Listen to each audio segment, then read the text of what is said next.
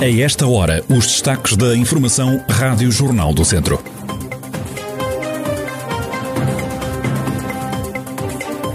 Portugal vai a votos a 30 de janeiro, eleições legislativas marcadas pelo Presidente da República em comunicação ao país ontem à noite. A falta de pessoas para trabalhar nos setores da hotelaria e da restauração pode ser um entrave à recuperação da economia portuguesa, é o que defende a Associação da Hotelaria e Restauração de Portugal. Já foram eleitos os novos órgãos sociais da Liga dos Bombeiros Portugueses. Da lista que saiu vencedora das eleições, fazem parte os comandantes dos bombeiros de Oliveira de Frades e de Lamego.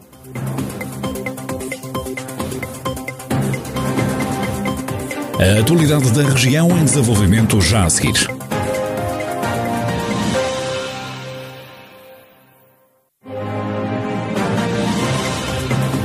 Noticiário Rádio Jornal do Centro, edição de Carlos Esteves.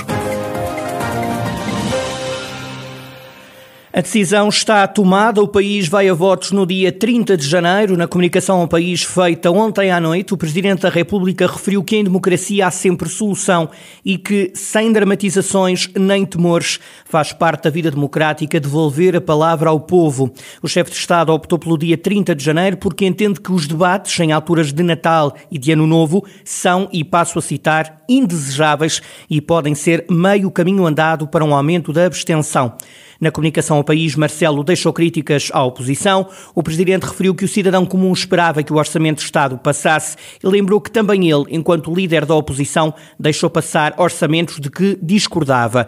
Nas últimas palavras da mensagem, em que anunciou a data das eleições, o presidente diz confiar no espírito democrático, na experiência e no bom senso dos portugueses, que diz são a melhor garantia do futuro de Portugal. O deputado social-democrata na Assembleia da República, Hugo Carvalho, já mudou o cartão de militante para Viseu. O também agora membro da Assembleia Municipal diz que está preparado para ser eleito pelo Círculo de Viseu se o próximo líder do PST assim o desejar eu estarei disponível para, para servir PSD e o partido onde, onde o líder do partido me quiser. Eu tenho tentado sempre eh, ficar grato ao partido pelas oportunidades que me deu, a oportunidade eh, fundamentalmente é esta de ser deputado, e portanto tenho que estar para, para servir como o líder do partido entender. Se o meu líder for Rio, eh, eventualmente será de uma forma, se for Paulo Rangel será de outra, mas conforme eles entenderem, eu assim farei, porque o que me interessa mesmo é que o PSD lidera um projeto de de reforma de Portugal e conforme eu puder contribuir melhor para que isso aconteça, é conforme eu vou estar. Recentemente alterei a minha militância no Partido para Viver, que estava no Porto, e portanto pretendo começar também a fazer política partidária mais que pelo Porto.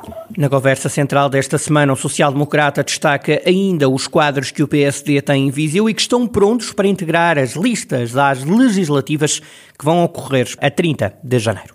Acho que nós temos todas as condições de ter listas, especialmente até no Distrito de Viseu, ter listas abertas à sociedade e com grandes quadros do PSD que Viseu tem, eh, mais velhos e mais novos, com grande qualidade. Hugo Carvalho, na conversa central desta sexta-feira, onde é ainda deixada uma análise ao que se pode passar no Conselho Nacional do PSD, que está marcado para este sábado em Aveiro. A falta de pessoas para trabalharem nos setores da hotelaria e da restauração pode ser um entrave à recuperação da economia portuguesa. É o que defende a Associação de Hotelaria e Restauração de Portugal. Jorge Loureiro, vice-presidente da Aresp, diz mesmo que há empresas que não conseguem retomar a atividade em pleno porque faltam pessoas para trabalhar sentimos de facto uma enorme dificuldade em encontrar mão de obra disponível para alimentar uh, serviços de que precisamos de disponibilizar ao, ao, consumidor. Achamos que alguma coisa deve ser feita do ponto de vista de criar não só, por um lado, uma campanha de atratividade para o setor da restauração e do alojamento, mas também níveis remuneratórios que possam de facto ser uh,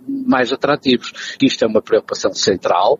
Hoje, a par dos problemas da sobrevivência económica dos negócios, há negócios que claramente têm pés para andar e têm condições para rapidamente fazer uma retoma em pleno, estão completamente incapacitados de o fazer em razão da necessidade que têm de mão de obra para esses negócios e eh, não a conseguem contratar nem nas bolsas de disponibilidades que existiam, nem nos centros de emprego, nem na procura ativa de quem estava no mercado de trabalho a procurar trabalho. A solução, diz Jorge Loureiro, está no diálogo e na tomada de decisões. O dirigente da Aresp defende a importação de mão de obra. A Aresp defende que têm de ser definidos caminhos para a questão da falta de mão de obra o mais rapidamente possível para o país estar preparado quando acontecer a retoma económica.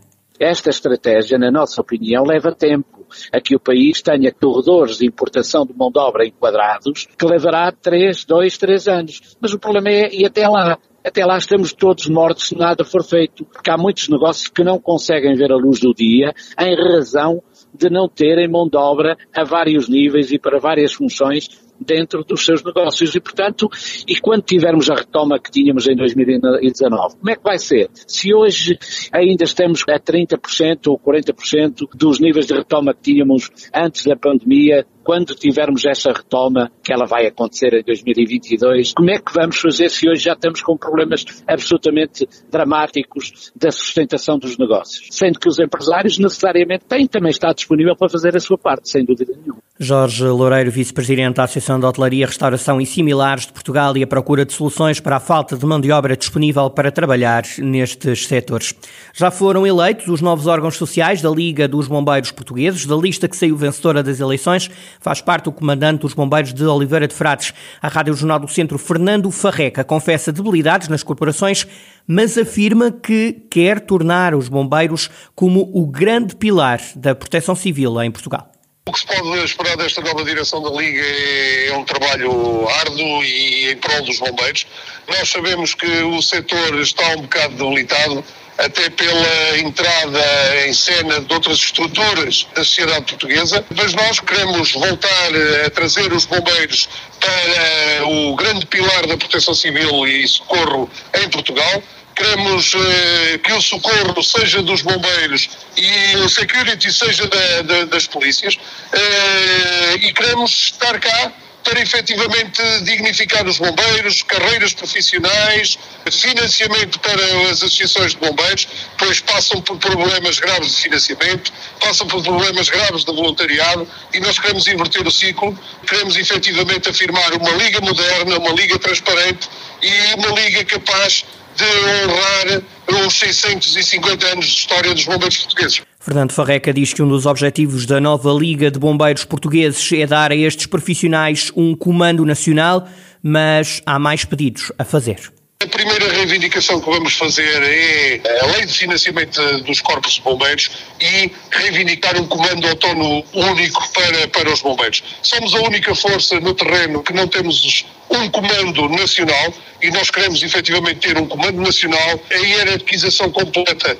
das estruturas dos bombeiros. Queremos eh, rever o Fundo Social do Bombeiro eh, e rever os seguros para, para os bombeiros. Efetivamente, os bombeiros têm condições péssimas ao nível dos seus seguros, eh, têm que ter seguros mais fortes, mais robustos, que em casos de acidente deem condições aos familiares dos bombeiros e não só, e aos próprios bombeiros, para que possam viver com dignidade em caso de incapacidades. Do distrito de Viseu, além de Fernando Farreca, integra também a nova Liga de Bombeiros Portugueses, o comandante dos bombeiros de Lamego, João Nuno Carvalho. António Nunes foi eleito como novo líder dos bombeiros em Portugal, com mais de 60% dos votos. Esta sexta-feira de manhã acontece o exercício nacional A Terra Trema, é uma iniciativa promovida pela Proteção Civil Nacional, começa às 11 da manhã o Comandante Distrital de Operações e Socorro do Distrito, Miguel Ângelo David, explica os objetivos deste exercício. O exercício a Terra Trem é um exercício aberto e disponível a nível nacional para toda a comunidade, instituições públicas ou privadas, ou simplesmente todo o cidadão poder associar-se. Existe um site institucional que foi criado para este efeito, que está no sítio de internet www.aterratrem.pt, onde existem vídeos promocionais sobre o evento e, simultaneamente, um conjunto de inquéritos para que as pessoas possam ter uma noção dos riscos e do que diz respeito a sismos e tsunamis. Portanto, vão decorrer várias iniciativas. Desde logo, tem vídeos promocionais sobre os três gestos que salvam: baixar, proteger e aguardar. À mesma hora, em todo o território nacional às 11h05 é um exercício que as pessoas podem fazer na sua residência, nos seus locais de trabalho, praticando apenas estes três gestos: baixar, proteger e aguardar. A Terra Treme é um exercício que vai decorrer em várias instituições públicas e privadas. Habitantes de Carregoso, em Santos Evos, Viseu, acusam um morador da localidade de querer cortar uma estrada que dá acesso a várias propriedades. Um grupo de 10 populares juntou-se junto à Rua do Lagedo. Uma das queixosas é Leonor Correia Soares. A moradora garante que toda a vida passou na estrada e que essa estrada sempre foi pública.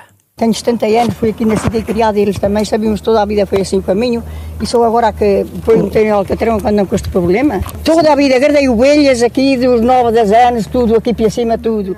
E, e, e, e criei-me aqui até aos 25 anos. Casei-me, fiquei aqui, tenho 70. Já estou aqui há 45 anos. Eu sei tudo isto aqui, tudo. O habitante de Carragoso que alega que o caminho passa na sua propriedade reserva para mais tarde uma explicação. O atual presidente da Junta remeteu uma resposta para o anterior líder do Executivo da Freguesia que, à Rádio Jornal do Centro, diz que este é um assunto que está nas mãos da atual Junta de Freguesia.